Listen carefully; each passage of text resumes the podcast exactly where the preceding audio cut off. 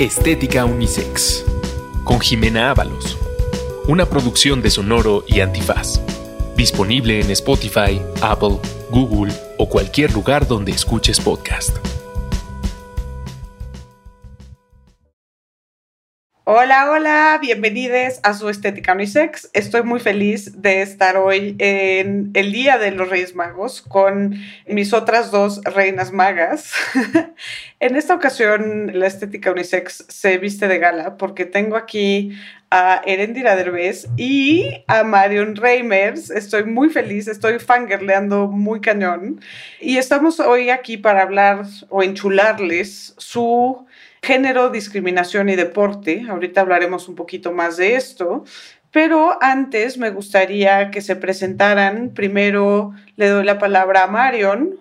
Hola, muchas gracias por tenerme aquí. Más bien, la, la fangirl soy yo y así como que eh, estuve pensando a lo largo de estos días, ay, pero es que yo no sé nada de, no, no sé las fotocopias, como diría la gran plaqueta, no me sé la teoría, pero sí la experiencia. Pero claro que sí. No tengo la fotocopia, pero les agradezco que me tengan aquí y la verdad súper, súper contenta de hablar de uno de los temas que más me apasionan, que es evidentemente el deporte, pero cómo se ve atravesado por todos estos códigos y estas ideas y preconcepciones que tenemos, que podemos resumir en el género. Maravilloso. Marion, como ustedes saben, creo que no necesita presentación, pero Marion es comentarista, deportista, cronista de deportes, ¿cierto? Es correcto. Sí, trabajo para Fox Sports desde hace 14 años. Ahora me dedico a... Participo en una mesa de debate o en un, en un panel, hago un noticiario, transmito la Liga Femenil, soy narradora y además soy comentarista de la Champions League y de la Liga de Alemania. Y de vez en cuando articulista, ¿no? Tienes unos muy buenos textos en, en New York Times, una cosa así. De repente sí araño un poco el teclado. Pero pues son no, no cualquier cosa. Y tengo desde luego también aquí a mi muy amada Erendira Derbez, que también es muy rockstar. Ere, ¿te quieres presentar? Pues yo ya soy reincidente de la estética, no sé qué sea de mí. Es eh, estilista, estilista recurrente. No sé, yo creo que soy, ¿sabes qué me encanta de las estéticas? Las que te ponen las uñas, como esa habilidad manual, quiero un día conquistar, porque sí son muy buenas. Leí las fotocopias, pero nunca me las aprendí muy bien. Y pues nada, es un placer estar aquí. Eh, no sé para nada tanto deportes como Marion, pero los disfruto mucho. De hecho, a Mario la conocí en la cancha, nunca hemos jugado en el mismo equipo, pero siempre es un placer jugar contra ella. y ya. No, oh, oh, oh, me porto fatal. La verdad, ¿para qué le hago? Me sale, me, sale mi lado B. La última vez que jugamos, nos metiste un golazo. Hombre. Estaba defendiendo y lo hice muy mal y metiste un golazazo en antes de la pandemia, ya no me acuerdo qué más fue. Eso es una cosa poco común, ¿eh? es como ver un unicornio. Entonces, vamos a dejar en que lo relate ella como fue. Yo me voy así a regodear. No me acuerdo qué equipo era, era uno que tiene el uniforme azul. Es que aparte, otra cosa que es interesante de la Ciudad de México es que todas nos encontramos en distintas canchas con distintos uniformes, pero todas, todas aparecemos en el mismo lugar. Correcto. ¿Fue en el mixto, en el, en el famoso Bayer Beverkusen o en los micos atómicos? Creo que son los micos. Claro. Este equipo me cae mejor. El equipo de mis amores. Ah, pues eso las mujeres, qué casualidad. Seguro hay no algo hay peleas.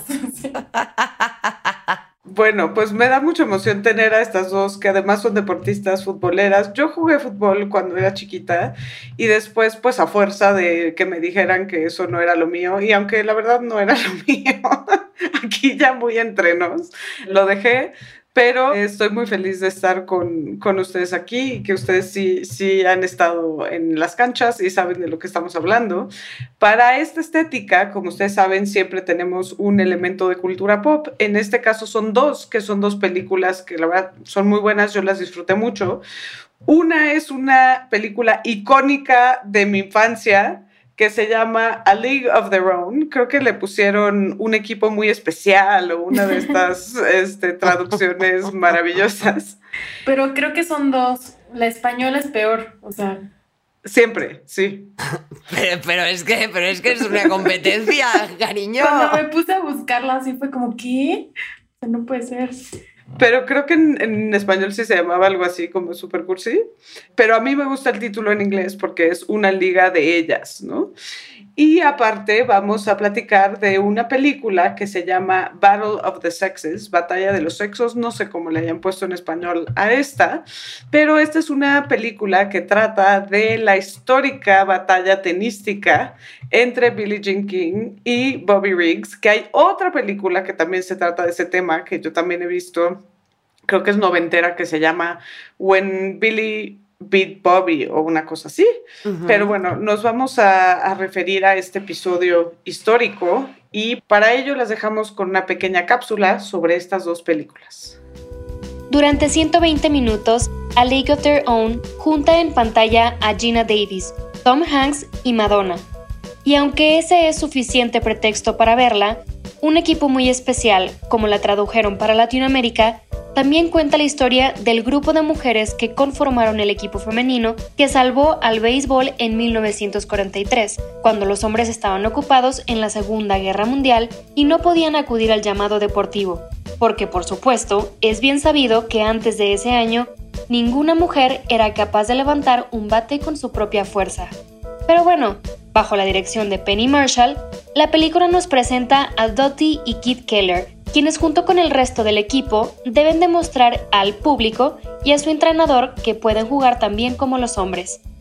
Pero el béisbol no es el único deporte en el que la capacidad física y estratégica de las mujeres ha sido puesta en duda, aunque eso ya lo sabíamos. Battle of the Sexes de 2017 también pone al tenis bajo el lente de la equidad y se basa en los eventos que llevaron al partido entre Billie Jean King y Bobby Riggs en 1973. La película de Valerie Ferris y Jonathan Dayton expone algunas razones detrás de la desigualdad de las recompensas económicas entre ganadores hombres y mujeres y la constante demeritación del deporte femenil. Bueno, pues la verdad es que este es un episodio que desde hace mucho tiempo quería yo hacer. De hecho, nos habían pedido a gritos que viniera Mario y estoy súper, súper honrada de que esté aquí. Pero el deporte creo que es uno de los espacios en donde hay mayor resistencia a considerar a las mujeres como iguales.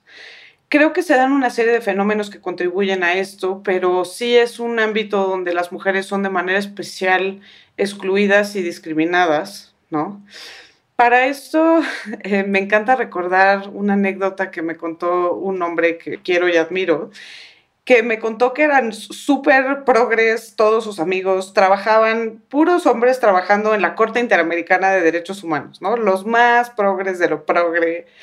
Y llegó una mujer que era una atleta canadiense que quería estar en su equipo, ¿no? Que era un equipo amateur a todas luces y que todos los progre progre les confrontó de alguna forma que esta mujer quisiera jugar fútbol con ellos y que él se dio a la tarea un poquito de hablar con ella y de decirle, oye, bueno, pero la cosa se pone ruda, ¿eh? Sí sabes. Y resultó al final que ella les daba tres vueltas a todos estos.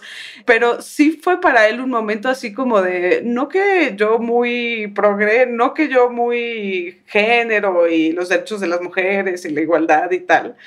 Y es porque sí tienen este rollo como de que los deportes son su espacio, su terreno. Y es algo que, Marion, tú has vivido mucho. De hecho, esta misma persona me contó que sales en el nuevo protocolo para juzgar con perspectiva de género de la Suprema Corte de Justicia. Que yo no sé si tú sabes que tú sales, pero... ¿Qué? Sí.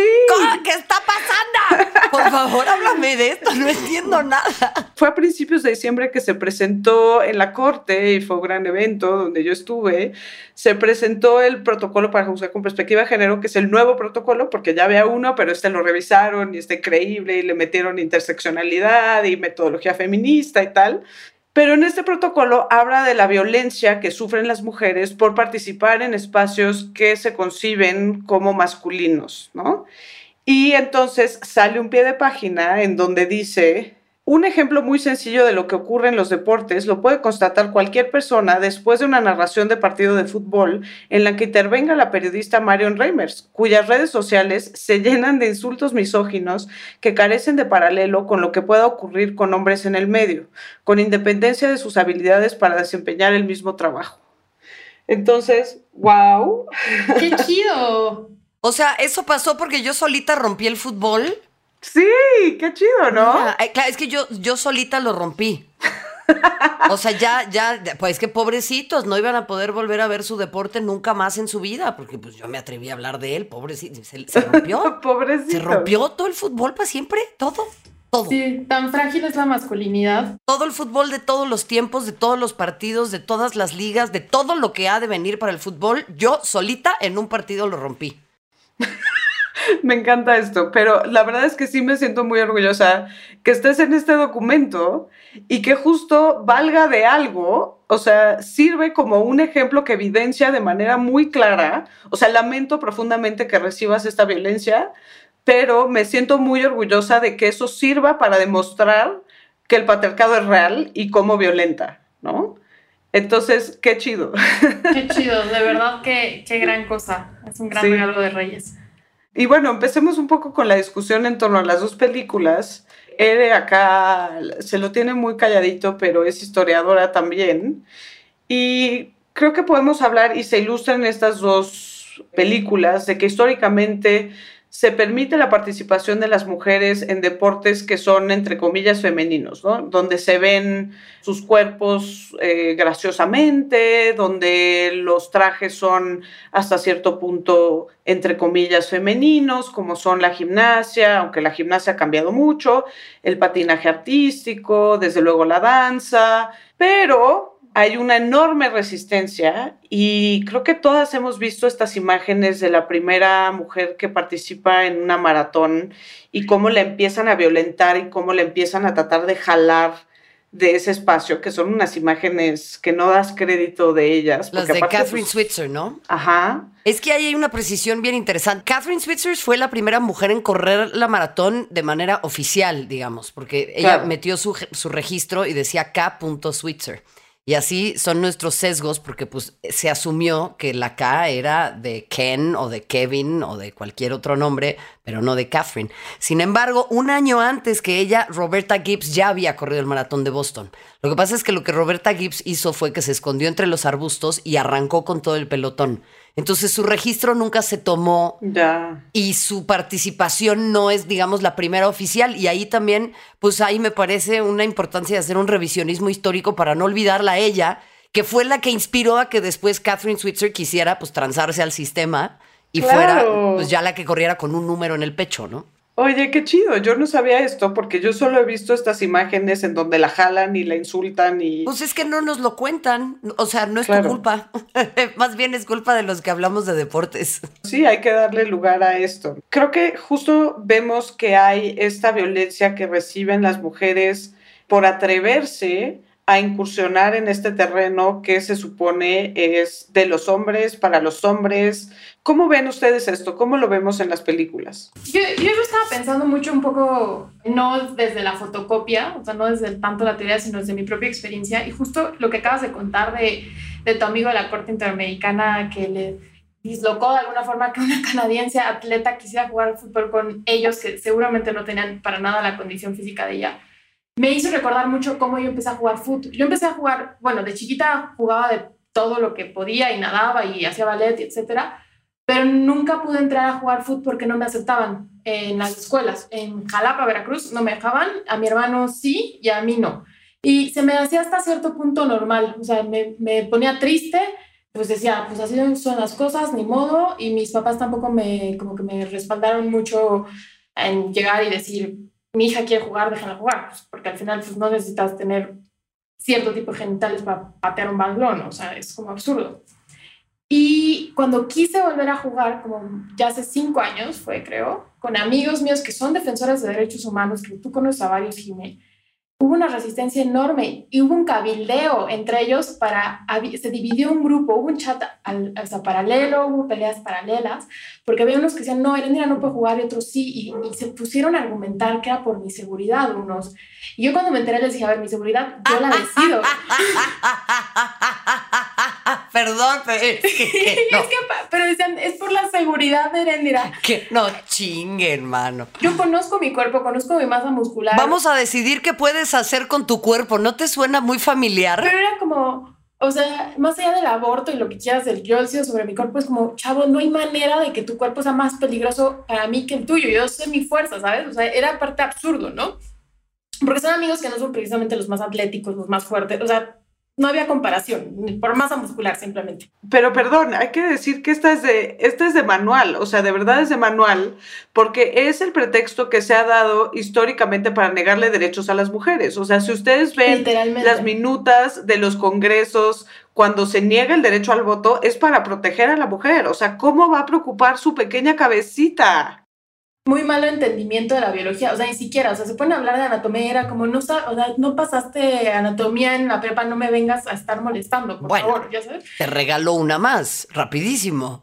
Eh, la primera vez que las mujeres pudimos participar en el salto de esquí, en el salto este larguísimo, así que tiene unas rampas tremendas, fue en Sochi 2014, porque en 2010 el presidente de la Federación Internacional de Esquí decía que era muy preocupante que las mujeres sufriéramos esos impactos porque se nos iba a salir el útero. Yo aquí quiero poner un tema sobre la mesa que es bien importante, güey, y me genera genuina preocupación, porque para lo del maratón era lo mismo. O sea, las mujeres no podían correr, no podíamos correr un maratón porque se nos iba a salir el útero.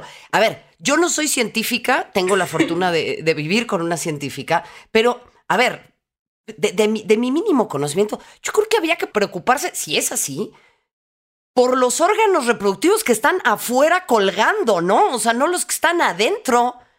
Digo, no sé. Igual yo estoy mal, amigas. Yo soy la que habla de la América, pero como que digo, ¿qué onda, no? No, pero de verdad es, o sea, de, estas excusas de proteger a las mujeres han sido usadas para excluirlas siempre de sus derechos políticos, del trabajo, o sea. Sí, un paternalismo muy condescendiente. Pero déjame acabar la historia, porque ahí no acaba. O sea, fue uno de los días más humillantes de mi vida me fui a jugar a una cancha que está en la del Valle arriba en un centro comercial. Dije, pues yo voy. Jugué medio tiempo, los árbitros no nos metieron gol en ese medio tiempo esta defensa, por cierto. Y los árbitros no dijeron nada hasta que me vio el, el dueño o el gerente o lo que sea de la cancha. Furioso, un señor furioso salió y les dijo a mis amigos, a alguien, al árbitro, a mis amigos, saquen a la niña. O sea, ni siquiera me habló a mí directo. Saquen a la niña, no quiero volverla a ver aquí adentro. Y entonces me sacó. Al siguiente juego yo volví y dije, ah, pues me quedo en la, en la banca. Me sacó de la banca también. No puede estar ni siquiera en la banca. Pero esa tarde yo me sentí verdaderamente triste. O sea, no, no te puedo explicar cómo la... Lloré un montón y me sentía súper impotente porque era como, a ver, ¿por qué? O sea, ¿qué, ¿qué tengo yo de malo? Me sentía como apestada, o sea, como cuál, o sea, ¿verdad? ¿qué, ¿qué tengo yo de malo que no puedo jugar con, o sea, no puedo disfrutar mi cuerpo y vivir una cosa que ellos también están viviendo. Y no sé, o sea, no estamos jugando la Champions, era un equipo rascuache del domingo en, en la Olympus o una cosa así. Me enojé muchísimo y a partir de ese momento dije, ¿saben qué? Yo voy a jugar fútbol, yo voy a jugar fútbol. Y me puse a buscar canchas y en una un señor me dijo, claro, vente a jugar con nosotros, ¿por qué no? Y entrené con puros niños y, bueno, hombres. Y yo era mujer, pero claro, esta idea de la niña, la niña. Y así es como empecé a jugar fútbol, hace bien poquito realmente. Oye, ¿cuál fue la excusa que dio ese señor para sacarte de ahí? Fíjate que no sé porque nunca quiso, nunca quiso hablar conmigo. Lo que fue muy impresionante es que después de eso, o sea, terminó ese medio tiempo y les empezaron a meter goles. O sea, qué cañón esto que te haya dicho niña. O sea, no es casualidad esta como infantilización, ¿no? Y sobre todo como no, o sea, no hablar conmigo, era, o sea, habló con alguien, con un hombre, porque alguien me tenía que proteger, alguien se tenía que encargar de mí, como si yo aparte no tuviera la capacidad intelectual de sostener una discusión. Y esto fue muy fuerte porque este equipo de amigos, muchos son defensores de derechos humanos y a la fecha este tema creo que sí lo simbró y ahorita creo que muchos se arrepienten de cómo actuaron en su momento. Y bueno, y ahora ya les doy tres vueltas cuando jugamos fútbol. Eso me da mucho gusto. la venganza fue deportista. Claro, me encanta. Creo que sí hay un, de manera especial se da en los deportes este tipo de violencias y eso evidencia cómo comprometen las estructuras de poder basadas en género, ¿no? Que es un poco lo que decíamos en torno a la violencia que sufre Marion después de sus, de sus partidos, ¿no? Quiero retroceder un poco en el tiempo, no en el tiempo, afortunadamente no, porque, híjole, menos mal vamos avanzando. Pero mm, lo que mencionan es bien interesante porque ahí sí, basándonos en la biología y en la fotocopia, cuando yo estudié para directora técnica, noté varias cosas súper interesantes, ¿no? Y una de ellas es el estudio de algo que se denominan las fases sensibles. Es decir, tú para entrenar a una persona de cierta edad tienes que tomar consideraciones respecto de qué es lo que le vas a enseñar, ¿no? Motricidad, velocidad, fuerza, y dependiendo de la edad es cuando se tienen que entrenar ciertos aspectos. Pero hay una parte, y ahí me, me llamó mucho la atención lo que mencionaba Erendira sobre no poder ir a una escuelita de fútbol cuando era niña, es que hay tal desconocimiento porque de un lado se avalan de la bad science, ¿no? La de que se te va a salir el útero, pero del otro lado sí tienen la good science, que te dice, en ciertas fases sensibles, los cuerpos de las niñas son mucho más fuertes que las de los niños. Entonces, no es ni siquiera que te estén protegiendo. No sé si, si me estoy dando a entender, o sea, si me estoy explicando bien, sino que es al revés. Es como de, carnal, o sea, al contrario, no es lo que tú estás creyendo. Entonces, toda esta clase de pensamientos, pues son como psicomágicos, ¿no? O sea, están basados en cualquier cosa menos en la realidad y en la ciencia. Y ahí es en donde es muy poderoso empezar a entender también el poder del binarismo en el deporte. Porque seguimos estableciendo estas categorías que le afectan muchísimo hoy por hoy a las personas trans, por ejemplo, pero también atletas como Caster Semeña, que han sido sujetas a un nivel de así misoginia y, racismo que es verdaderamente escalofriante. Y ahí es en donde yo digo, bueno, ¿por qué no podemos empezar a inventarnos nuevos deportes? Sí, o nuevas, nuevos criterios. Claro, porque es todo un tema del cuerpo. O sea, por ejemplo, ¿por qué dicen los hombres que el deporte femenil no vende o no es interesante, particularmente en el caso del fútbol, ¿no? Pero podemos hablar de la WNBA, en donde las basquetbolistas, a diferencia de lo que pasa en Estados Unidos, pues no son blancas, no corresponden a los estándares de belleza que imperan, etc., etc. Y entonces ahí es en donde percibo y he llegado a la conclusión de que cuando una mujer practica deporte, no para satisfacer la mirada masculina, sino para la sublevación propia y la autonomía corpórea, eso genera un ruido tremendo. Y eso también tiene que ver con nuestra presencia en el discurso de los deportes, porque forman parte de la mítica y de la épica popular. Que es algo que queda muy claro en The Battle of Sexes, cuando dicen en las altas esferas es un juego de hombres, en deporte, en política y no sé en qué en, negocios. Y justo lo relaciono mucho con este, este tema de uno, no necesitamos que nos protejan, sino que no nos agredan, así de simple.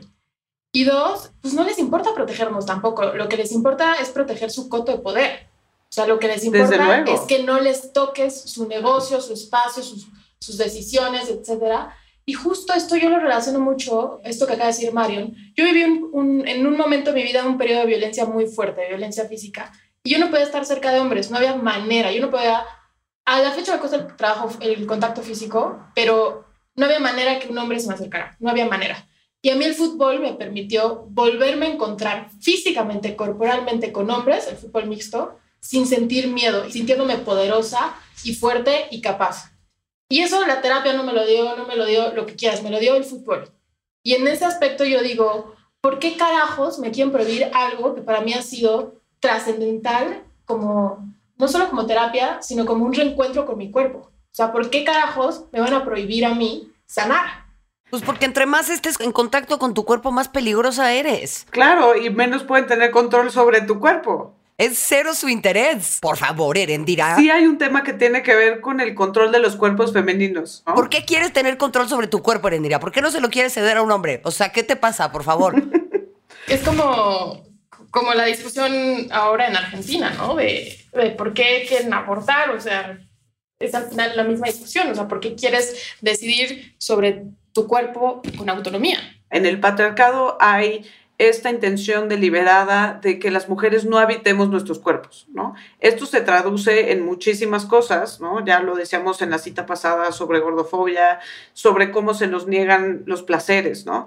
Y aquí también esto es muy claro, ¿no? Entonces, ¿cómo responde el patriarcado? Por una parte, rechazo, ¿no? Que ya lo hemos visto con estas imágenes, con estos odios, o te trato de convertir en objeto sexual para mi consumo. Cualquier cosa que se salga de este esquema pone en jaque y confronta totalmente a las expectativas patriarcales. Pero totalmente. Y ahí te va una más. O sea, yo, yo crecí siempre siendo la rarita, ¿no? En el patio de la escuela. Y pues era la machorra, yo jugaba fútbol, me daba flojera jugar resorte. O sea, cuando era resorte estaba más o menos ok porque involucraba una actividad física, ¿no? Pero el resto de los jueguitos, la verdad, me aburrían mucho.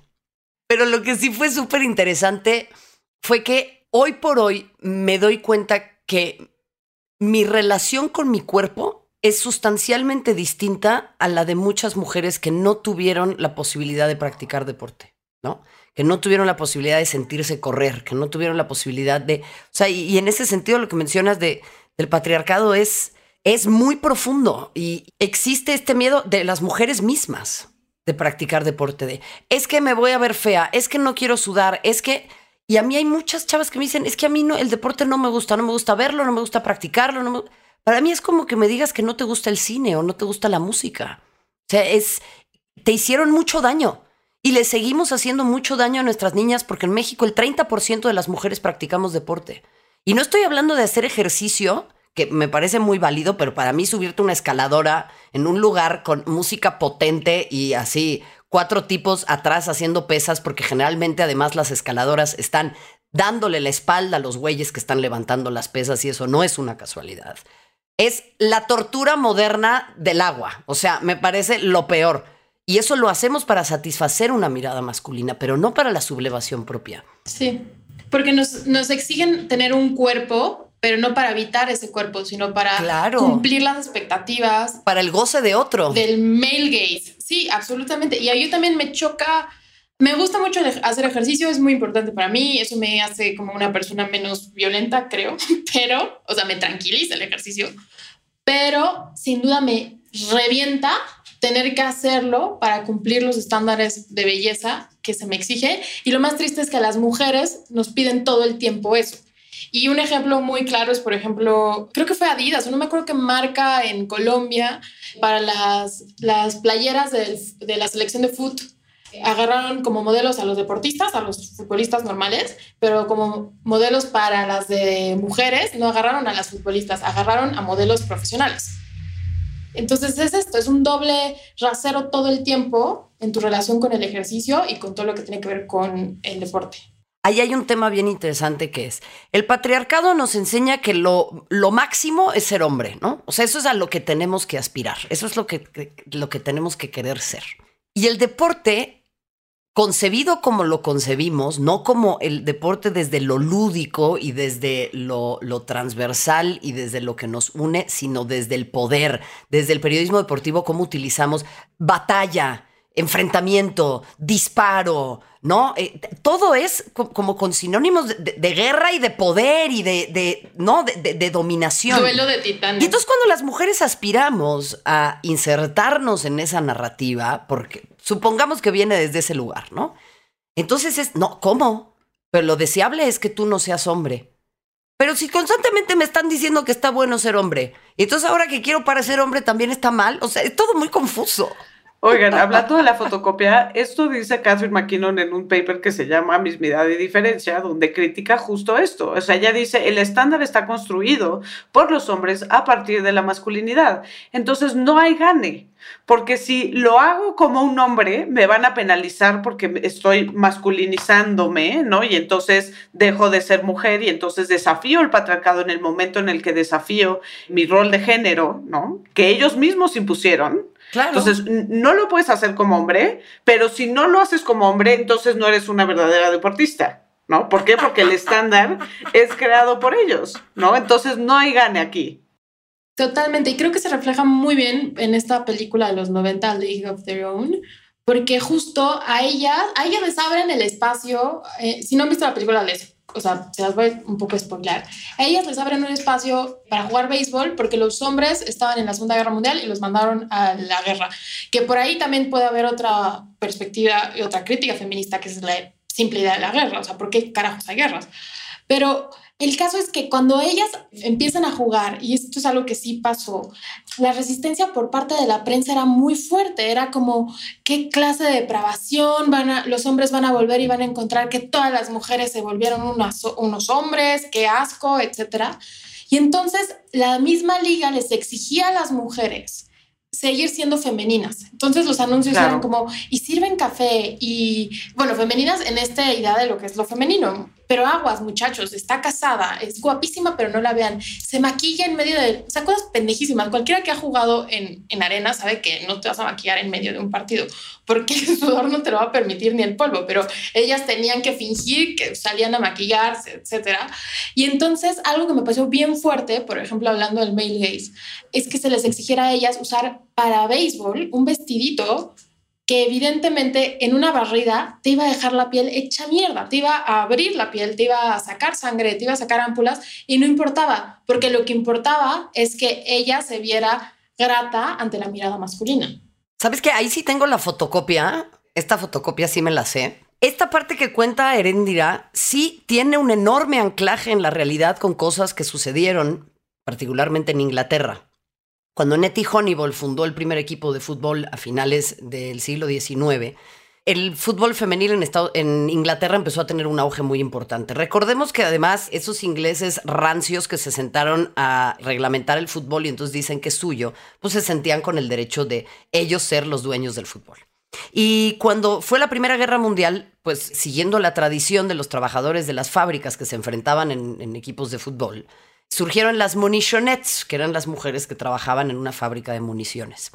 Eso generó tal furor que llenaron estadios, dieron tours, pasaron un montón de cosas y efectivamente ante este auge y el regreso de los hombres, la FI, la Federación de Fútbol en Inglaterra, prohibió el fútbol para las mujeres, abogando, obviamente, eh, su salud y su, su, su bienestar, etcétera, en 1921. A eso se sumó la FIFA.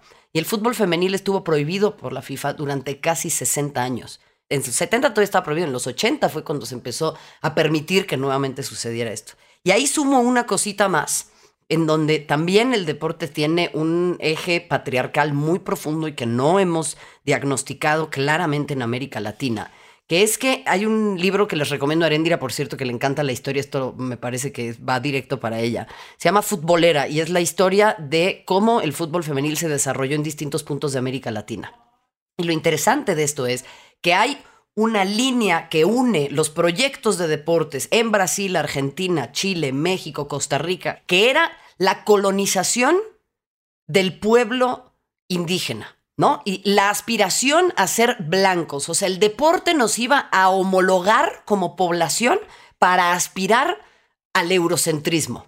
Ahora resulta bien interesante leer ese libro porque las mujeres en esa época se apropiaron del deporte y le dieron la vuelta a esa narrativa colonizadora.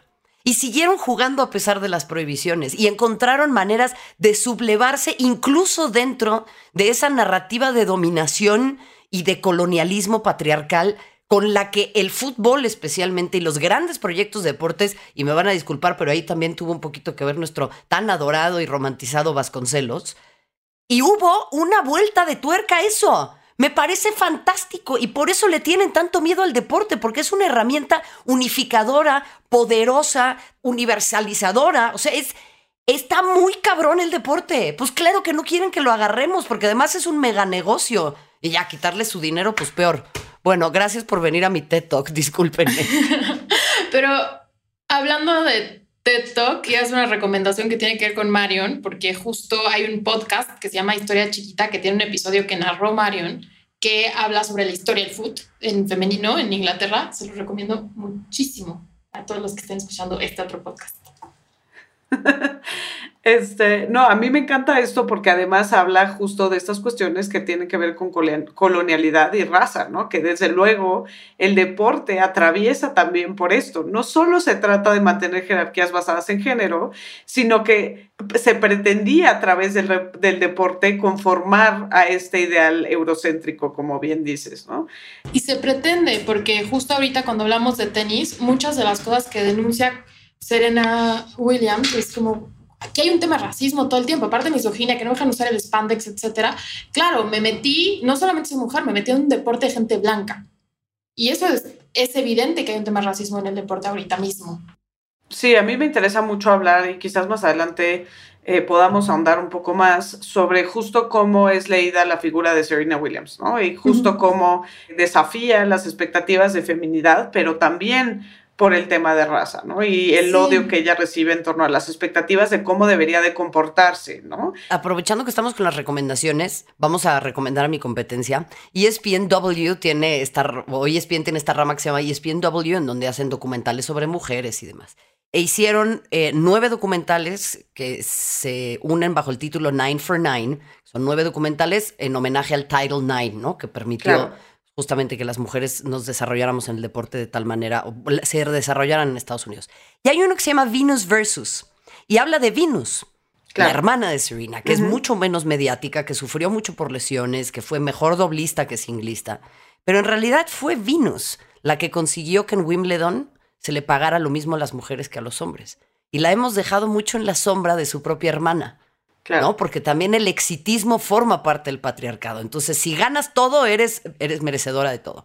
Pero si no, no. Que son estas narrativas heroicas. Con The Battle of Sexes lo pensé muchísimo. ¿Qué hubiera pasado si ella hubiera ganado, hubiera perdido nada más por el match point? O sea, nada más por eso no hubiéramos tenido esta película. Pero volviendo un poco a Serena, sí creo que se actualiza de manera especial eso que decíamos como de que no hay gane, ¿no? Porque se le exige, tenemos esta narrativa de que las mujeres no son suficientemente fuertes para tener un juego lo suficientemente dinámico, lo suficientemente agresivo, que sea lo suficientemente entretenido, ¿no? Por lo tanto, no hay que pagarles igual. No, no, y, viene ella que sí lo es, ¿no? Pero entonces, ah, no, ya se te pasó la mano porque eres muy violenta en tu forma de, contestar y en tu forma de hacer tenis, ¿no? Pues es impresionante que a Caster le dicen, perfecto, quieres seguir corriendo, tienes que hormonarte. O sea, ¿qué clase de violencia es esa? Claro. Pero me, me quiero regresar un poco a los vestiditos de las Rockford Peaches, ¿no?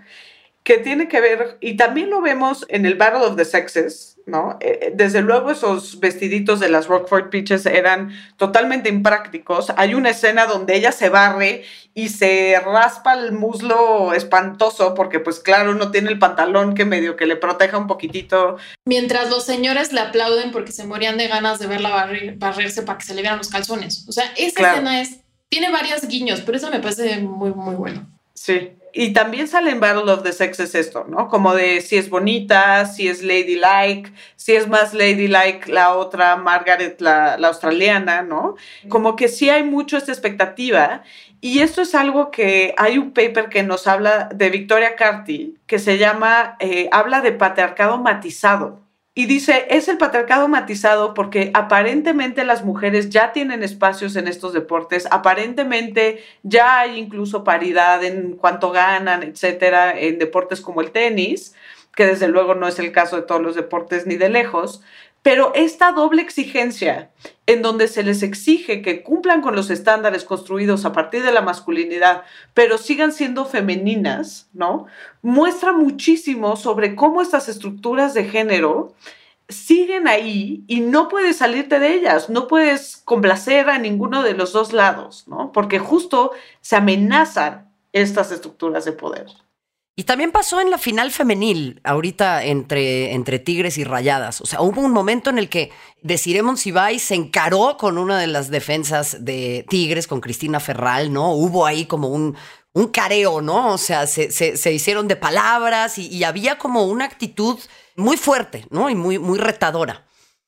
Entonces la gente, no, pero ¿cómo puede ser? ¿Y por qué? ¿Y por qué son así? Porque tenemos también esta ridícula idea de glorificar moralmente el deporte de las mujeres, ¿no? Como nos sucede un poco con, las madres, ¿no? Así siempre buenas, siempre pacientes, siempre resilientes. Eso es el patriarcado matizado. Siempre, exactamente. Y entonces, Serena Williams, por un lado, le exigimos estos conceptos básicos del deporte, ¿no? La entrega, la lucha, la garra, la pelea hasta el final, la determinación, bla, bla, bla, todas las cursilerías, ¿no? Pero por el otro lado, cuando pierde el. When she loses her temper, ¿no? O sea, cuando, cuando pierde los estribos, también la fiscalizamos.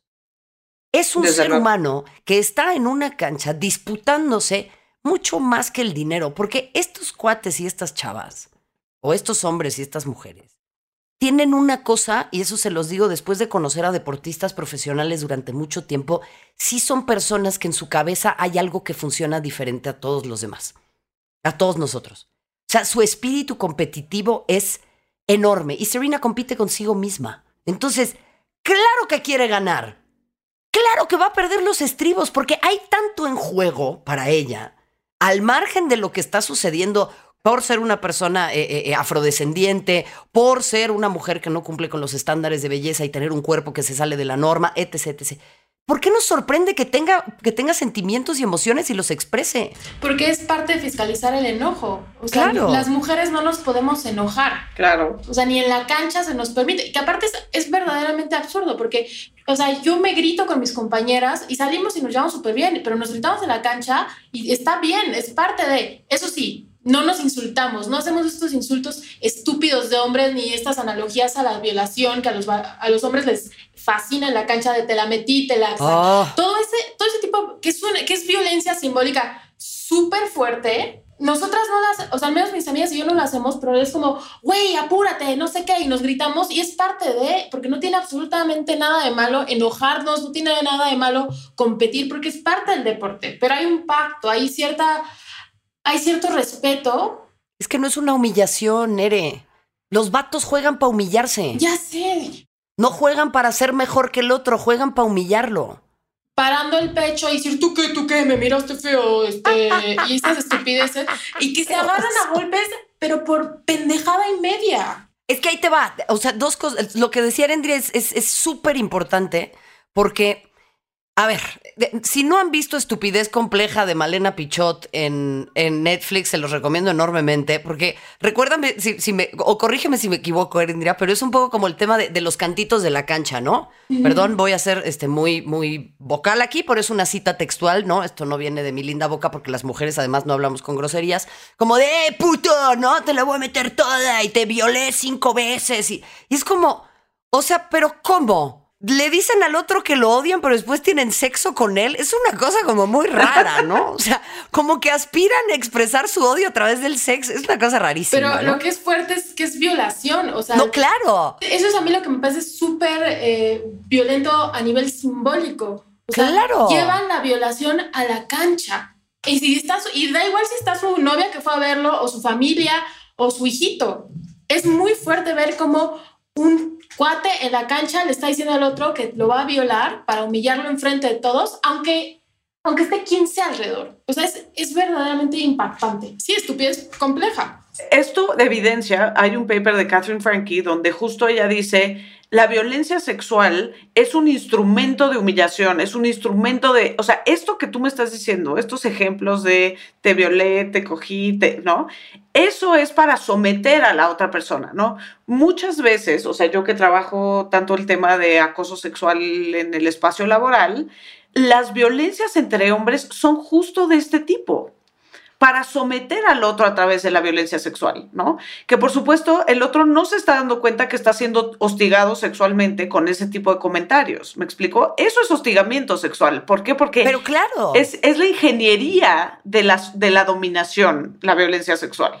Pero eh, ahí explícame una cosa. O sea, por un lado dicen que no les, que no, que, ellos jamás se irían a la cama con un hombre, que ellos ni un, ni un beso en la boca. Y por el otro lado dicen que se lo quieren violar. O sea, no entiendo. Sí, porque es un tema de poder. Por un lado eres homofóbico y por otro lado le quieres meter cinco veces el pito por el culo a otro güey. O sea, ¿por qué? No tiene nada de sentido. Porque es un tema mucho más de poder, ¿no? Que de sexo. Pero ahí, ahí te va la... A ver, yo quiero jugar esta lotería. O sea, ¿qué va primero? ¿La dominación? O sea, ¿qué privilegias? ¿El que no te digan que eres gay o el que te digan que eres un dominador violador. Claro. ¿Con cuál de tus dos te, vas? Me encanta. Estupidez compleja. Hay una cosa, estupidez compleja, exacto. Hay una cosa rapidísima que te quiero sumar, que va de la mano de la experiencia que tuve en ir jugando fútbol mixto, ¿no? Y para nosotros fue también, pues un reto bien eh, eh, interesante y yo creo que para los hombres también. Nosotros tuvimos experiencias creo que muy padres también, muy feas en algunos sentidos, pero otras muy padres con los hombres con los que jugábamos, porque ellos mismos empezaron a darse cuenta de sus actitudes en la cancha y de ciertas situaciones que los sorprendían de sí mismos, ¿no? Porque además cuando estás corriendo y metido en el rollo, a ver, ahí sí no sale la fotocopia, pero para nada, ¿no? Y ahí un día hablando con un amigo que empezó a sensibilizarse o a intentar sensibilizarse en muchos temas, le dije, ok, porque hablábamos justo de por ejemplo, cuando empezaban a perder, hombres del otro equipo o del nuestro empezaban a meter unos trayazos así de media cancha o atrás, ¿no? Para a huevo meter el gol y poder ganar. Entonces en algún, algún punto les dije, es que ya no jueguen con nosotras. Porque nos van a meter un balonazo en la cara y yo esto lo hago por hobby. No porque, y no te lo digo porque me dé miedo que me den un balonazo en la cara, pero luego no puedo trabajar el resto de la semana. Y si me rompen la nariz, yo acá vengo a divertirme. Entonces no voy a arriesgar a que mi instrumento, o sea, no mi instrumento de trabajo, pero me entienden, ¿no? O sea, a no poder ir a la chamba no, no, te entiendo. un largo rato porque un tarado no pudo con su masculinidad y me quiso reventar un balón en la cara. Y dos, le dije, a ver, o sea, ¿por qué no juegan con nosotras? ¿Por qué creen que ahora, ah, ya, quítense, ¿no? Me dijo, fíjate que he aprendido que tenemos que jugar de otra manera. Este es un deporte prácticamente distinto el que tenemos que tener otra estrategia. Pero lo que les he aprendido a ustedes es que ustedes juegan para ser mejores ustedes. Y si la consecuencia es que le ganan al otro, está perfecto. Pero nosotros jugamos para humillar al otro y eso no está bien. Y eso fue revelador. A mí me ha pasado con amigos que los invito al mixto, de repente que no completamos, y 20, no sé qué, y me dicen, wow, no vuelvo a no, esto es lo que yo quiero jugar. O sea, qué diferencia que no estoy una hora más en la fragata, porque estas cosas han pasado, o sea, están adentro porque saben que los van a ir a golpear allá afuera, porque se enojaron porque les ganaron. O sea, cosas así. Dicen, wow, qué padre, se echan unas chelas acabando y no hay bronca. Y yo, pues sí, esto es parte del deporte, o sea, no venimos a madrearnos. Que algo que me recuerda del trayazo, rápidamente, hablando de masculinidades, soy muy flexible, entonces he, es abierto la pierna y parado cosas muy duras, o sea, de pum, y lo primero que llegan es a decirme, ¿estás bien? Ya sabes, como, o sea, les duele tanto como la, la sensación de que alguien les, paró su, su, intento de gol cañonazo, que lo primero que piensan es como, no, la lastimé, ya sabes, o sea, como un, una condescendencia otra vez, es como, pues sí, tú estás bien, o sea, yo estoy perfecta, no sé cómo esté tu ego, pero pasa todo el tiempo. Cuando lo bloqueas a un cuate, le quitas el balón, lo que sea, en lugar de pensar que quizás la chava enfrente de ti sabe hacer lo que está haciendo, es como, ¿estás bien? Este, ¿En qué te ayudo? Y es como, pues no, o sea, en nada, estoy bien, es un juego. Pero me encanta esto porque justo es aterrizar la fotocopia, que si no, pues ¿para qué nos sirve la fotocopia? ¿Están de acuerdo? Perdón, un abrazo a la plaquetita que nos regaló esa expresión tan espectacular de que la Que por cierto, su nuevo libro está bien chido. El, el sí, muchos abrazos. Lo tengo aquí, de tu barrio te respalda de mujeres. Está chido. Y lo revisó una historiadora que me encanta, que es Gabriela Cano. Otra recomendación de reyes, de reinas o sea, lo que me encanta de lo que están diciendo es que justo aterriza esto de cómo la violencia sexual y de género es para mantener estas jerarquías y estas estructuras de poder, ¿no? Y entonces estos espacios que se conciben como masculinos tienden a ser muy violentos, violentos en general, o sea, no solo violencia sexual, sino violentos en general. Y muchas veces estas violencias son como para decir a las mujeres, aquí no es tu espacio, tú eres una intrusa aquí, ¿no? Y entonces en el momento en el que una mujer dice algo y dice, no está bien, ¿no? No está bien estas violencias, no está bien que mandes porno en un chat de trabajo, ¿no? Aterrizándolo como en otro campo. Es como de, ah, no aguantas. ¿Por qué? Porque justo lo que quieren es mantener esos espacios como exclusivamente masculinos. O sea, esas violencias tienen esa función, no son gratuitas, no son parte del el deporte tienen esta función de mantener estas jerarquías. ¿no? Hablando de, espacios masculinos, quiero hablar de esta escena que es de las primeras escenas de Battle of the Sexes y que me encanta, porque nos expone todos los argumentos, los greatest hits de falacias para justificar las desigualdades y la exclusión de las mujeres en el deporte. Para hacer una lotería de conocidos, esa parte de lo dijo, lo dijo, lo dijo. Exacto, exacto. Eso sí, a ver, greatest hits, ¿no? Ir palomeando. Este, el primero de las cosas que dice, ¿no? Y aparte es en un espacio como esta biblioteca, ¿no? Donde los hombres poderosos se reúnen a tomar las decisiones sobre a quién van a incluir y a quién no van a incluir, ¿no? El primer argumento que él pone es que hay más espectadores, ¿no? Y entonces, pues como hay más espectadores, hay más patrocinadores y entonces hay más lana, ¿no? ¿Por qué este es un argumento basiquísimo? Yo, lo sé, pero quiero que, que lo platiquemos juntas. A ver, es un argumento basiquísimo porque mm, en primera instancia, supongamos que es real. Supongamos que es real. Habría que preguntarnos por qué hay más espectadores para los hombres y para las mujeres. ¿Y cuáles son las condiciones que se le dan a una y a otra rama para que esto sea de tal o cual manera? Es decir, ¿cuál es la inversión que se tiene? ¿Cuáles son las fechas y los horarios y los estadios que se le dan a las mujeres? ¿Cuál es el acceso a los boletos, por ejemplo? O sea, no es lo mismo, pero pasa mucho con la liga femenil en nuestro país con ciertos equipos, ¿no? O sea, si yo quiero ir a ver a Pumas a cantera, es muy difícil. Yo, el primer clásico capitalino entre Cruz Azul y América, fui al Estadio Azul, pregunté en las taquillas, le pregunté a la directiva y había gente que no me sabía responder cómo podía yo conseguir un boleto para ver a Cruz Azul en su estadio que costaba 40 pesos. Entonces, y, se jugaba el viernes a las 4 de la tarde. ¿Quién va a ir a ver un partido de fútbol así? Entonces, es lo mismo con esto. Pero viene desde que somos niñas y que tiene que ver también con la fuerza. Es como, pues no te va a interesar un deporte del cual siempre fuiste excluida, perdón. O sea, es así de simple, es un tema, o sea, es un tema desde la infancia. Y también lo, lo relaciono con la fuerza porque yo tengo amigas, o he jugado con chavas francesas, por ejemplo, que tienen más como, como entrenamiento de fútbol porque culturalmente eh, allá se permite más. Y son muy fuertes y pueden dar unos cañonazos que no le piden nada a los de los vatos, pero claro, ellas desde chiquitas entrenaron su cuerpo para eso. Entonces de repente nos dicen, es que el fútbol femenino es más aburrido, es más lento, no sé qué, ustedes. Pues sí, chavos, o sea, nosotros no hemos podido entrenar lo que tú lo que tú tuviste en el patio recreo porque nada más por tener un pene de chiquito te dejaban usar el patio recreo y a mí no. O sea, tú llevas 20 años, 30 años de entrenamiento y lo mismo para el interés por el fútbol o por los deportes. O sea, si tú si tu papá, por ejemplo, no te llevaba a ti porque era un rollo de llevar a tu hermanito, pues tú creces y piensas que ir al estadio es una cosa aburrida. O sea, la, primera vez que yo fui al estadio fue hace que seis años y para mí fue una experiencia absolutamente nueva. Fue una cosa que yo nunca había vivido y fue claro porque a mí, como me socializaron en mi casa, a mi hermano sí lo llevaron al estadio, pero a mí jamás. Y evidentemente yo crecí, jamás me organizé con mis amigos para decir vamos el viernes al estadio, o el sábado, o el domingo.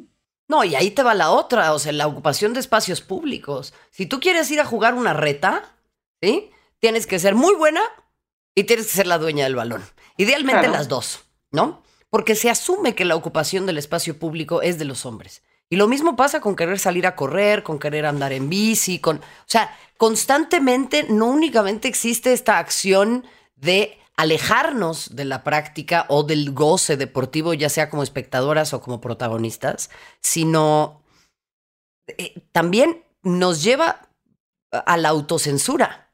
O sea, a mí, a mí lo que me aterra, Jimena y Erendira, es, y obviamente a todos quienes nos escuchan, es esta enorme laguna en donde el feminismo decide no insertarse en los deportes. Y a mí me ha tocado, así como hablamos también de los hombres defensores de derechos humanos y que de repente, híjole, le sale así lo machín por otro lado, a mí me sorprende escuchar a consumadas feministas que me dicen, ay, no, lo de los deportes, o sea, guácala.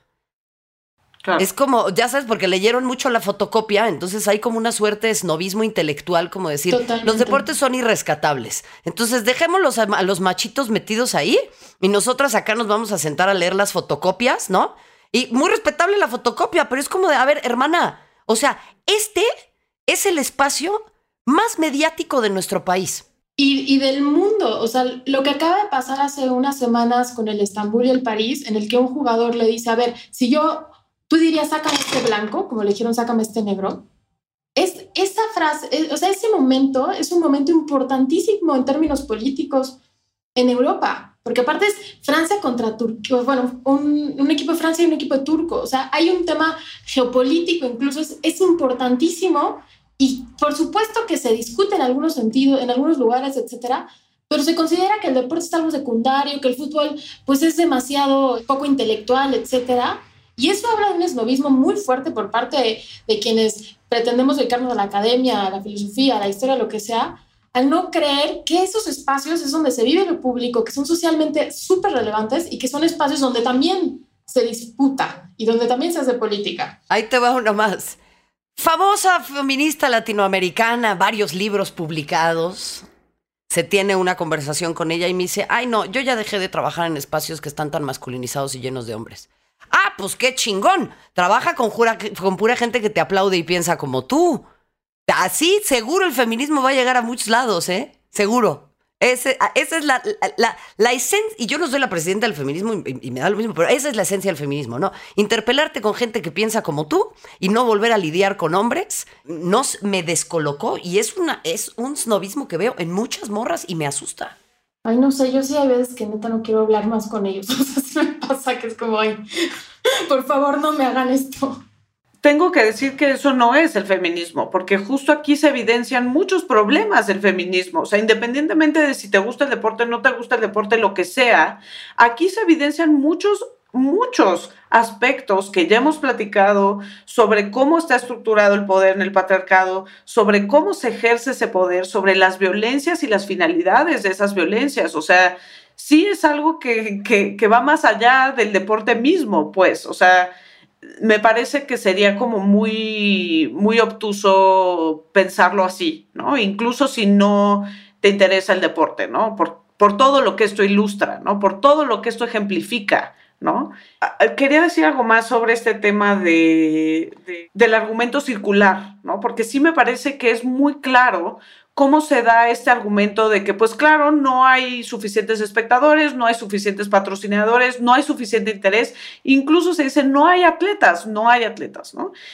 Y hay que decir que este es un argumento que también es del greatest hits del patriarcado en general. O sea, toda la vida se ha dicho, las mujeres no pueden ser médicas, abogadas, eh, políticas, etcétera, porque no, no tienen esa capacidad. ¿Y por qué no tienen esa capacidad? Porque no se les ha dado las herramientas para poder incursionar en esas áreas, ¿no? Este clasiquísimo argumento que incluso se da en el tema de las mujeres en las ciencias duras, ¿no? Que dicen, pues es que no hay mujeres en las ciencias duras. ¿Por qué no hay mujeres en las ciencias duras? Porque desincentivas desde la temprana infancia, como decía Erendira, que las mujeres se interesen, ¿no? Que igual que en los deportes, ¿no? Que las mujeres se interesan, que se comprometen, que se apasionen con estos temas, porque de entrada les cierras ese campo, ¿no? Entonces, pues desde luego, ¿no? Tampoco desde el deporte, hablando como industria, se da el suficiente apoyo al, al deporte femenil. Entonces, no me digas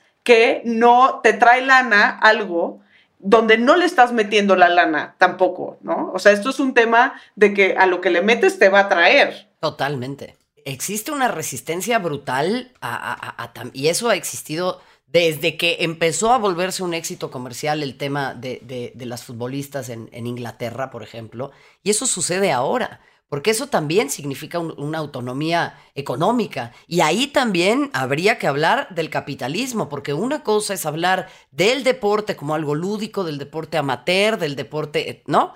Para el gozo del cuerpo, y otra cosa es el deporte como industria. Y el deporte como profesión. Y ahí no podemos pretender que eso tenga los mismos ejes, porque ahí nos empezamos a insertar en una lógica de mercado y en una lógica capitalista en donde también creo que tenemos que tener en cuenta la interseccionalidad, porque pues el capitalismo es lo que tenemos, pero yo desde este lugar, y sí, como blanca privilegiada, te diría, pues no sé bien qué hacer, pero me queda claro que para mí no es un modelo necesariamente deseable. O sea, el capitalismo y el, y el patriarcado van de la mano. Desde luego, lo decimos aquí en la estética unisex, decíamos que son best friends forever. sí, el colonialismo y el racismo y todo son, un, son la misma pesadilla de alguna, bueno, sí, son pesadillas hermanas.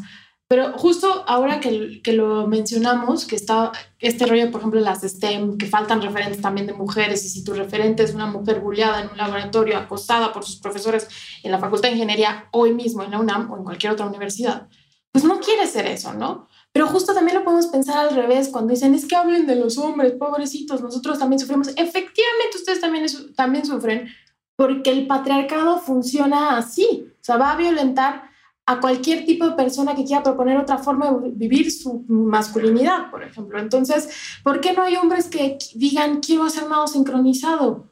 O, no, o quiero hacer eh, ballet o sea, bueno, hay, bailarines y cada vez más importantes, pero está esta resistencia muy fuerte de las familias de decir, no, mi hijo no puede hacer eso porque se va a volver maricón, en esos términos. Y lo mismo es, mi hija no quiero que haga eso porque se va a volver lesbiana. A ver, en todo caso, si tu hija fuera lesbiana o, fue, o tu hijo fuera gay o no, ¿qué tiene de malo? O sea, ahí el problema al final de cuenta es un tema que tiene que ver cómo tenemos internalizado el heteropatriarcado hasta la médula. Ah, claro, lo que pasa es que ese es un salto cuántico así gigante, ¿no? O sea, pensar que el que tu hija o tu hijo sean homosexuales no es el fin del mundo, es, es un tema eh, eh, muy tremendo. Pero retomando lo anterior, pues híjole, pues si quieren que hablemos de ustedes, pues también súmense a la lucha, mano, porque ahora al cinco para la hora se están dando cuenta que no hablan de ellos y entonces ya es de, ay, por favor, pues papito. Que esto es algo que decimos mucho, o sea, como que qué lamentable es, o sea, sí es cierto lo que está diciendo Erendira, es súper importante reconocerlo, ¿no? Que el patriarcado busca mantener estas estructuras y esas estructuras también perjudican a los hombres, ¿no? Dice Rita Laura Segato que los hombres son las primeras víctimas del patriarcado, ¿no? Los niños, ¿no? E, en esto, en todas las violencias que viven, que ellos también experimentan para ser, entre comillas, masculinos, ¿no? Que también son violencias que se viven en el cuerpo, etcétera, ¿no? No pretendamos que es lo mismo, porque desde luego no son las víctimas últimas, ni las más profundas, ni absolutamente nada, ¿no? Pero sí reconozcamos que esto funciona también para limitar lo que pueden hacer los hombres en alguna medida. Pero qué lamentable es que, y es sintomático del propio patriarcado, que se tenga que interpelarlos como sujetos, como que ellos lo están sufriendo para que algo les importe. ¿No?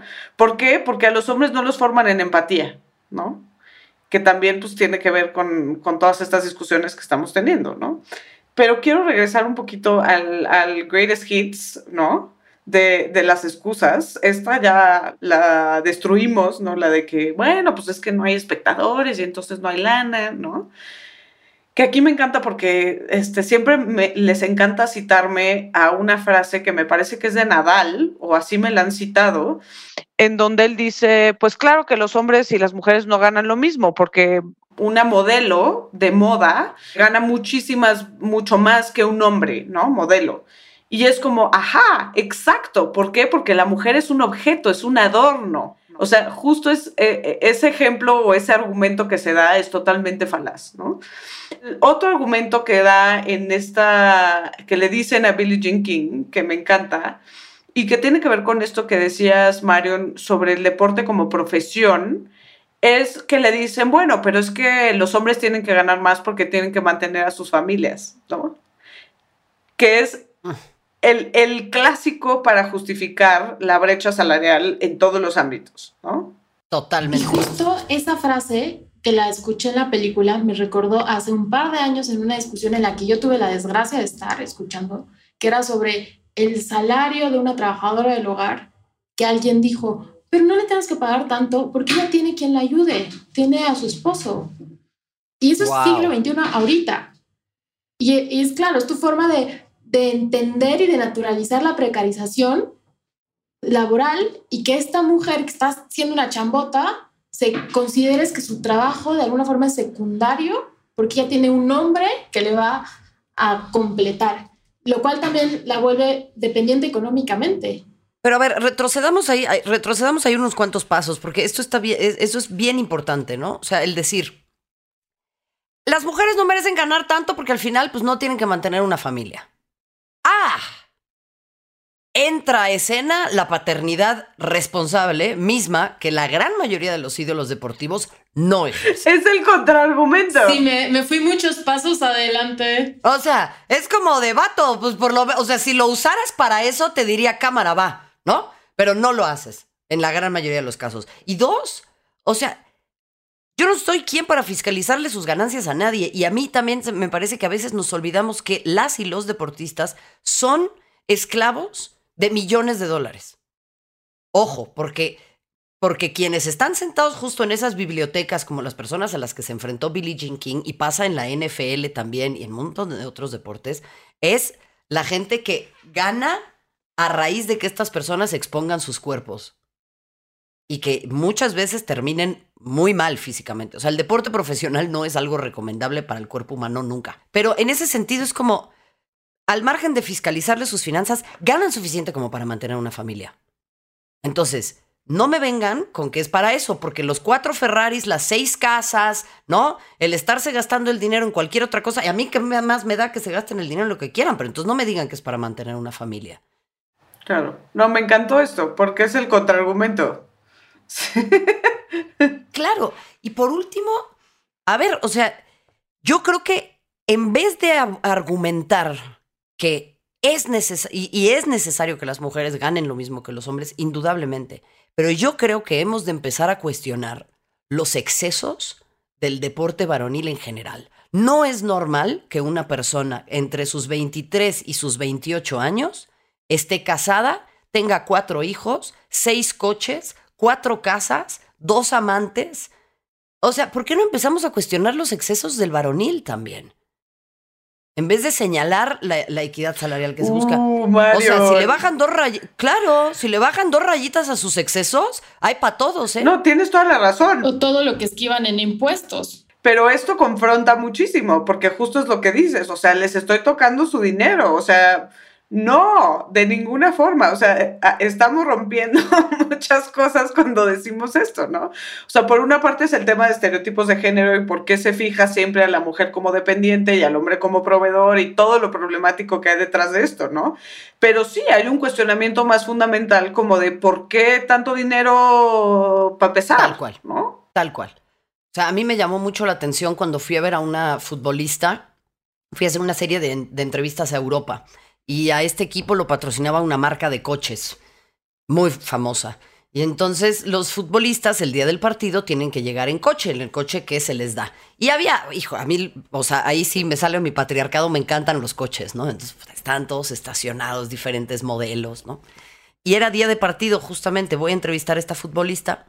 Pues le digo, oye, ¿cómo vas? ¿No? Este, ya tienes tu bici, ¿no? La andaba cotorreando. Sí, pues ya me dieron mi bici. Vivo en, en, pues en la casa club, ¿no? Con otras dos o tres futbolistas. Tenemos un coche, pero pues me da miedo manejar, no me vayan a multar. Eh, entonces, pues la verdad prefiero irme en bici.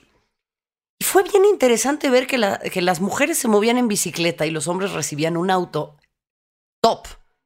Claro, porque es la extensión del pene. Pero no le pueden dar a todos, o sea, el mismo coche y ya uno básico, normal, que de todas maneras los tipos van a tener tres, cuatro, cinco, seis otros coches. Marion, comunista. Bien comunista, ¿qué te parece, la güerita?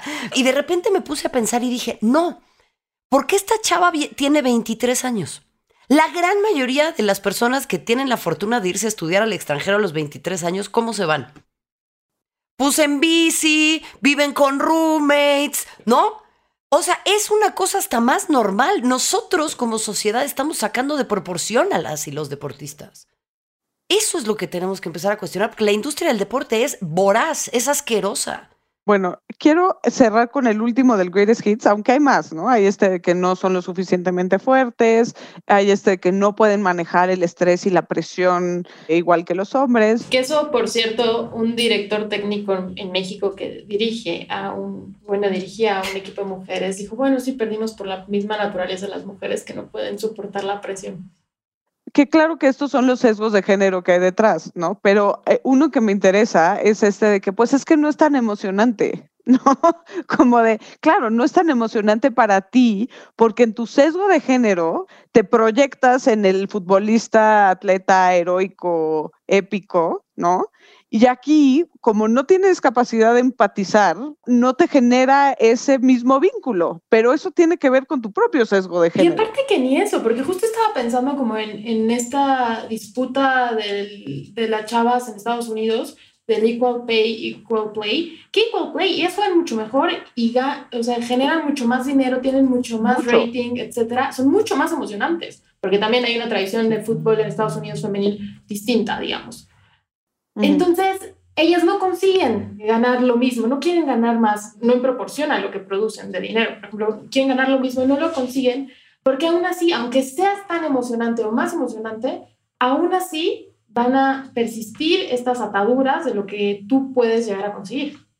Claro, que ahí está el sesgo, porque incluso en un país en donde las mujeres son mejores, en donde tienen más espectadores, más fans, más tradición, incluso ahí no hay igualdad, ¿no? Entonces esto desmorona todos estos argumentos falaces. Sin ninguna duda. O sea, creo que al final la gran asignatura pendiente es siempre pensar, o, más bien encontrar los mecanismos como para permear, ¿no? Ese, o sea, esos espacios y esos esas narrativas que están tan envenenadas y son tan tóxicas. O sea, incluso yo tuve que hacer una tarea muy importante con muchos compañeros de decirles, a ver, dejen de decirle niñas a las jugadoras.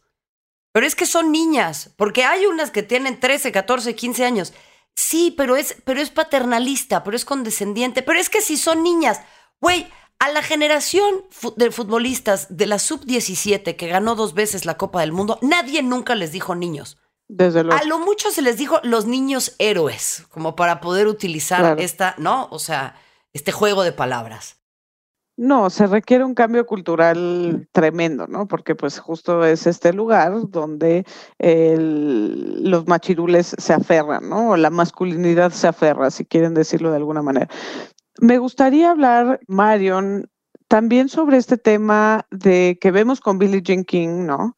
Y que también lo vemos en A League of Their Own, sobre cómo se vive esto, ¿no? Que ya eres mujer, ya eres otra edad en el deporte, pero en el patriarcado matizado se te exige seguir siendo femenina, ¿no? ¿En qué medida el tener una orientación sexual que no es heterosexual, ¿no? Que desafía por sí misma el rol de género, ¿no? Complejiza o hace que sea todavía más grave este patriarcado matizado. Uf, es tremendo. Y me parece que sucede eh, también fuera de, la esfera laboral, pero en este caso, o sea, hablas de, de, mi experiencia personal o lo que sucede también con las futbolistas que son parte de la comunidad, en donde hay mucha más apertura en el deporte femenil que en el deporte de hombres. Cualquiera de las dos cosas, a mí me interesa, por supuesto, que nos compartas tu experiencia y creo que hay muchas mujeres que podrían aprender de lo que tú has vivido, pero sí creo que esta reflexión cabe también con estas atletas, ¿no? Sobre cómo el que no seas heterosexual ya desafía esa expectativa de género y entonces no puedes cumplir con esto de que tienes que ser femenina de alguna manera. Es muy interesante porque si tú me dices cuál es la relación de mujeres homosexuales en el deporte, en, deportes de conjunto sobre todo, ¿no? Pero hay, hay muchas otras y lo vimos con, con Billie Jean King también, entonces no quiero universalizar porque es un terreno pantanoso. Pero si tú ves la relación de mujeres heterosexuales y homosexuales en el deporte respecto de hombres heterosexuales y homosexuales en el deporte, hay una diferencia abismal, ¿no? O sea, hay una apertura tremenda. Creo que tiene que ver con que como ya se espera, o como el gran estereotipo es, si, si vas a practicar deporte, es como así la fórmula mágica hacia la lesbiandad, pues como que ya no tienes nada que perder, ¿no? O sea, es como de, pues, bueno, es lo que toda la vida me dijeron que iba a pasar y ahora pues resulta que si es así, ah, pues chido, ¿no? O sea, y hay muchas más que son como yo y entonces hay, hay, hay un tema distinto.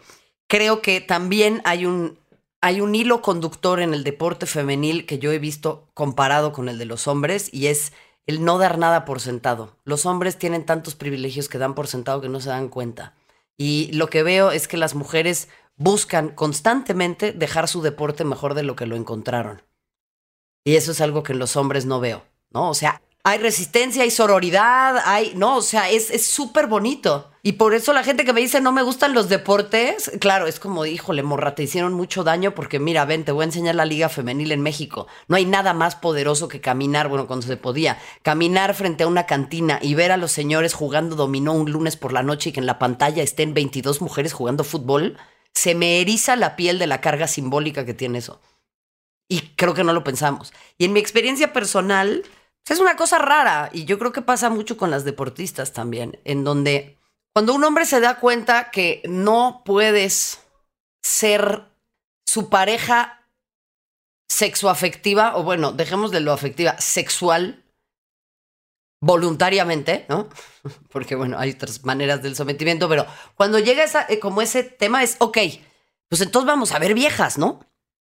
O sea, automáticamente el hecho de que a mí me atraiga una mujer me convierte en un hombre o en un sinónimo de un hombre. Y cuando le dices, pues es que no, o sea, yo no me manejo de esa manera, hay una mirada que no sé cómo explicárselas, pero es como un, ahora qué hago contigo, como para qué me sirves. Como para qué me sirves? O sea, ahora, ahora sí, no, no sé qué puedo hacer contigo. Porque no vamos a coger y no vamos a ver viejas. Entonces, ¿qué vamos a hacer? Platicar. ¿Cómo nos vamos a relacionar como personas? Pero esto es maravilloso, o sea, porque esto de verdad es la fotocopia. Si es la fotocopia, porque luego me siento mal y digo, igual los estoy juzgando y me entra mi patriarcado y digo hashtag not all men, pero no, pues sí. O sea, y justo Gonzalo Bustamante, que ha venido aquí a la estética, habla mucho de esto, ¿no? O sea, sobre cómo los hombres, su forma de ejercer la masculinidad es o a través de este pacto de machos, ¿no? Y parte de este pacto de machos es esto, es la violencia de alguna manera expresiva en contra de las mujeres que tiene que ver, vamos a ver viejas, ese es nuestro bonding, ¿me explico? Que es violencia, al final del día es violencia. Entonces, en el momento en el que tú no entras en ese pacto de machos, ¿no? Que finalmente es lo que quieren, que entres en el pacto de machos, entonces no eres objeto sexual, no le quieres entrar al pacto de machos, no sé cómo relacionarme contigo.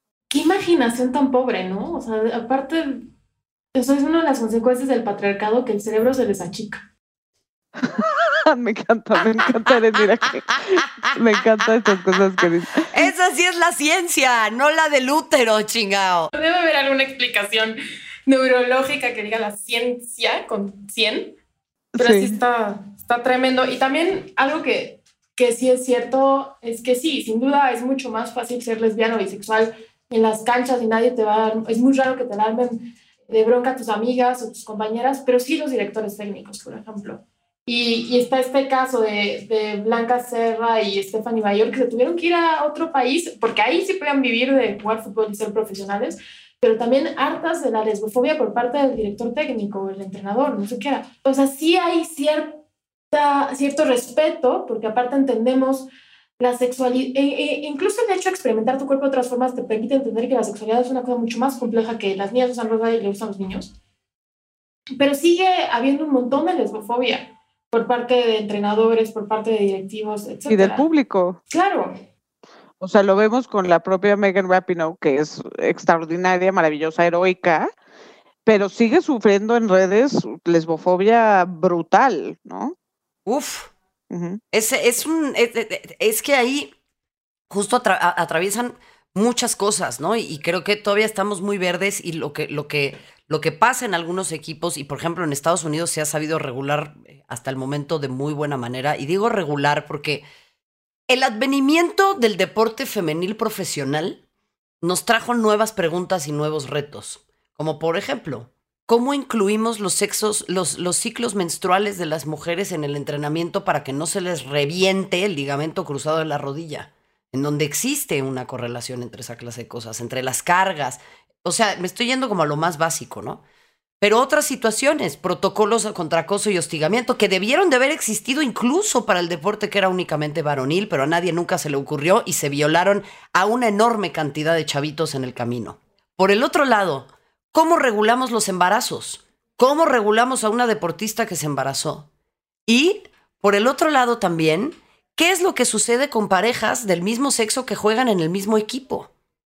generalmente se comparten, habitaciones, comparten habitaciones ellas o por una dinámica de grupo las ponemos con otra persona.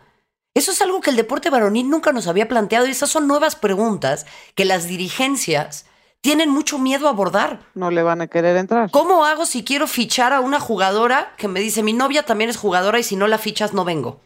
Pero pues resulta que una es 100% mejor que la otra. Todas esas preguntas el deporte varonil no nos las había puesto sobre la mesa que también es súper fuerte que no salgan del closet. O sea, evidentemente debe haber más hombres homosexuales. Ah, ya les surge, ya, por favor. Y no, y no puedan salir del closet. O sea, estoy segura que les quitarían patrocinios. Claro. Güey, ya. Y a mí se hace muy fuerte que no pueda. O sea, ¿cómo es posible que no haya hombres abiertamente gays en el fútbol? O quedan tan poquitos. Sí. Oigan, antes de que se tengan que ir, yo les pedí que nos contaran alguna historia de alguna vez que particularmente se sintieron excluidas o discriminadas. Ere, tú ya contabas un poquito al principio sobre esta, esta anécdota de tus cuates y del que te corrieron del partido. Saludos.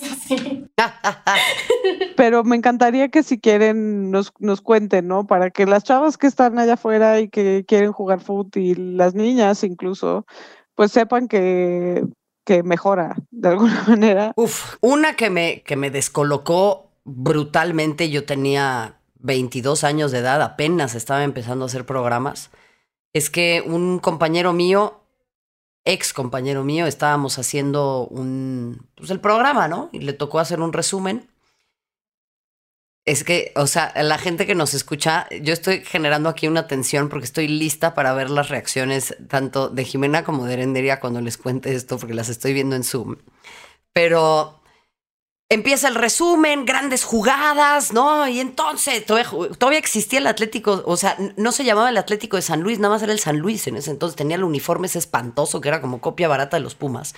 Y el tipo está haciendo el resumen y aparece un golazo desde fuera del área, así ya sabes, o sea, que hasta el balón hace una comba espectacular.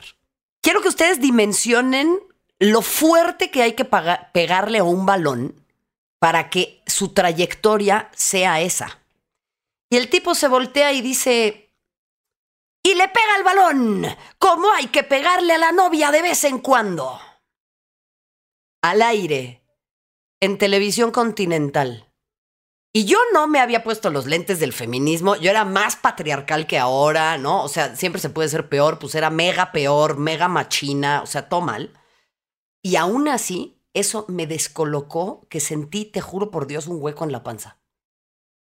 Impresionante.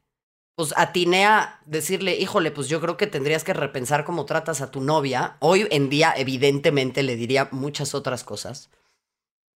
Y esa, esa, esa fue una experiencia que me, que me marcó porque nadie le dijo nada. Nadie dijo nada. Y tiene que ver otra vez con la lógica del sometimiento y de la violación y todo eso. O sea, y, y la verdad es que no, no hice cara de susto, no porque me cueste trabajo mostrar emociones, sino porque lo he escuchado. Y lo he escuchado en la cancha. Yo sí hice cara muy de susto. Lo he escuchado ahorita en la cancha de pégale, o sea, escucha cosas como pégale cuando le pegas a, la, a tu vieja, cosas así. No me sorprende. Me da mucho asco, me da mucha tristeza incluso que no me sorprenda pero pues es parte de lo que vivimos todo el tiempo claro. Y otra que me pasó rapidísimo, que es así es más personal, con un ex jefe, cuando yo vivía en Argentina, jugaban dos equipos alemanes la final de la Champions, le dije, oye, pues creo que yo podría eh, acompañar y hacer una buena chamba y te alzo la mano porque pues bueno, puedo yo traducir las conferencias de prensa que seguramente serán en alemán, eh, también hablo bien inglés, esto es en Londres, entonces pues puedo ir a hacer color con la gente, ¿no? Y me dijo, no, es que mandar a mujeres sale muy caro. ¿Cómo? Pues estamos en el avión o qué? Es que son, son muy caprichosas, necesitan su propia habitación, a los hombres los puedo mandar a dormir juntos. Y le digo, bueno, mándame con un hombre. Muerta de pánico, obviamente, ¿no? Mándame con un hombre. No, no, ¿cómo crees? Eso no puede ser, porque pues imagínate y tal. Le dije, ¿y qué pasa si mandas a, a un hombre con otro que es, un, que es homosexual? ¿Cuál es la diferencia? Porque si lo, que, si lo que está diciendo es que vamos a tener relaciones o que me va a violentar, pues entonces no. Los hombres son violentos entre sí. Y evidentemente no fui a la final de la Champions. Pues lo que se perdieron. Ah, porque mira, amiga, ¿de quién te burlaste, Barney? Pero fue muy tremendo porque yo creo que el periodismo deportivo es un lugar de enorme deserción para las mujeres. O sea, en Versus estamos trabajando para posteriormente hacer un estudio de las condiciones de trabajo de las periodistas, porque yo estoy segura que una enorme cantidad de chicas entran a las redacciones ilusionadas con poder formar parte de esta industria y al cabo de unos cuantos meses se van. O sea, hay una fuga de talento importantísima por las condiciones de trabajo en las que se encuentran. Claro, que sucede en todas las profesiones, pero más en estas que son aparte, o sea, muy masculinizadas, muy violentas para las mujeres. Y a las mujeres que participan les exigen un físico y, vestirte de cierta forma, y maquillarte de cierta forma, que, que si lo quieres hacer está chido, vístete como quieras, pero que no sea, o sea, ¿cómo funciona esta lógica de exigencia? Claro, porque tienes que ser adorno. En mi experiencia, pero también, a ver, yo he trabajado toda la vida en el mismo canal, han sido como muchos trabajos distintos, ¿no? Por cambios de administraciones y demás. A mí no me ha tocado ver que le exijan a una de mis compañeras que se tiene que vestir de tal cual manera. Yo no he atestiguado una cosa así y a mí no me han dicho una cosa así.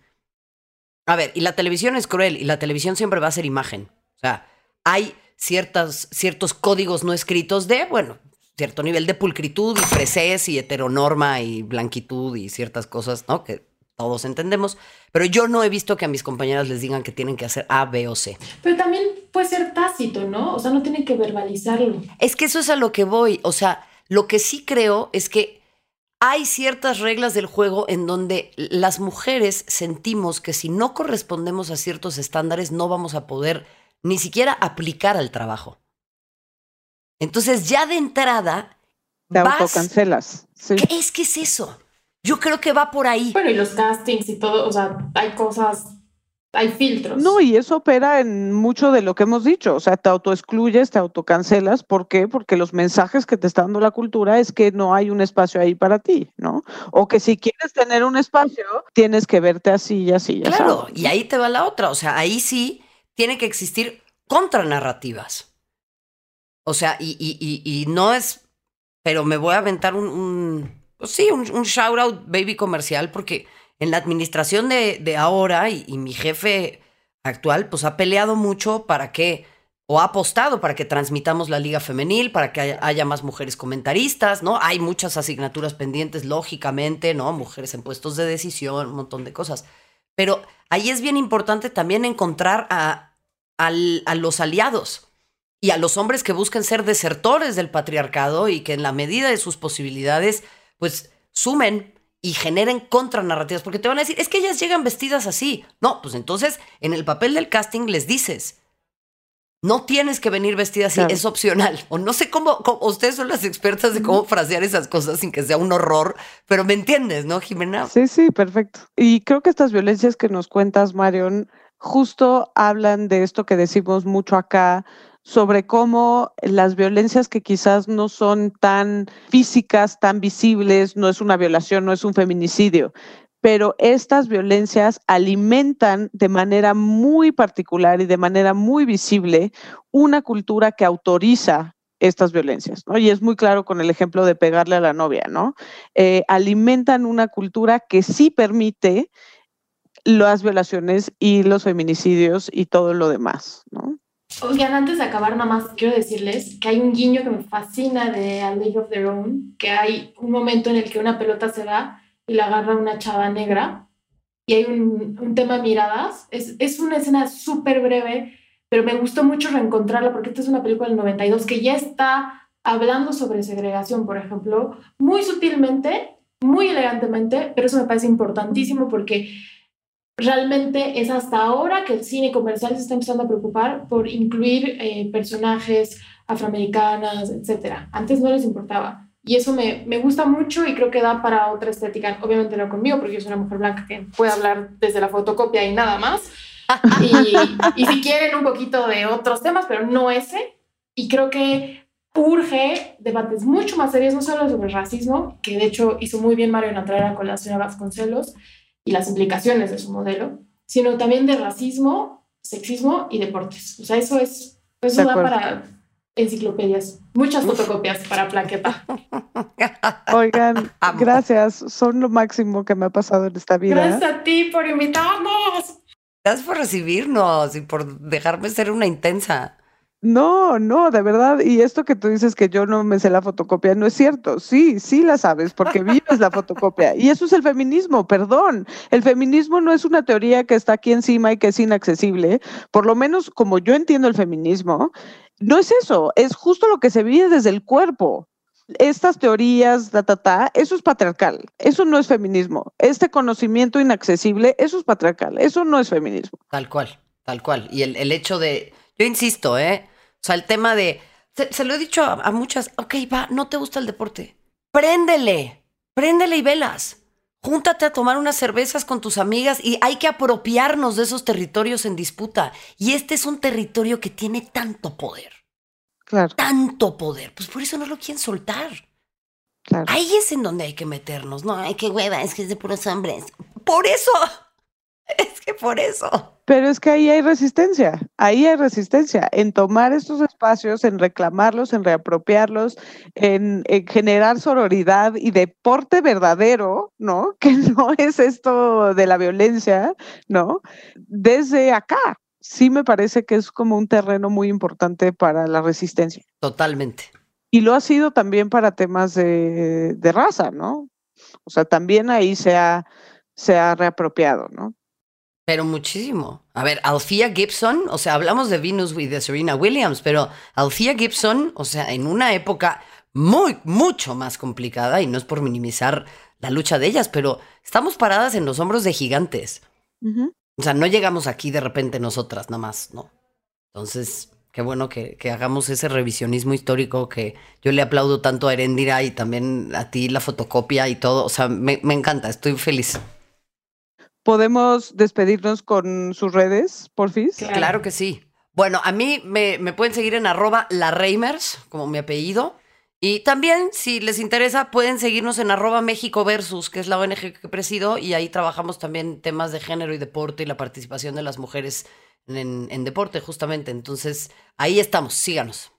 A mí me encuentran como arroba en Instagram, Twitter y así. Tengo una página de Facebook que se llama Abuelujitos y pueden seguir las redes de nuestro libro con Claudia, que vinimos hace un tiempo a esta estética, que se llama arroba no son micro.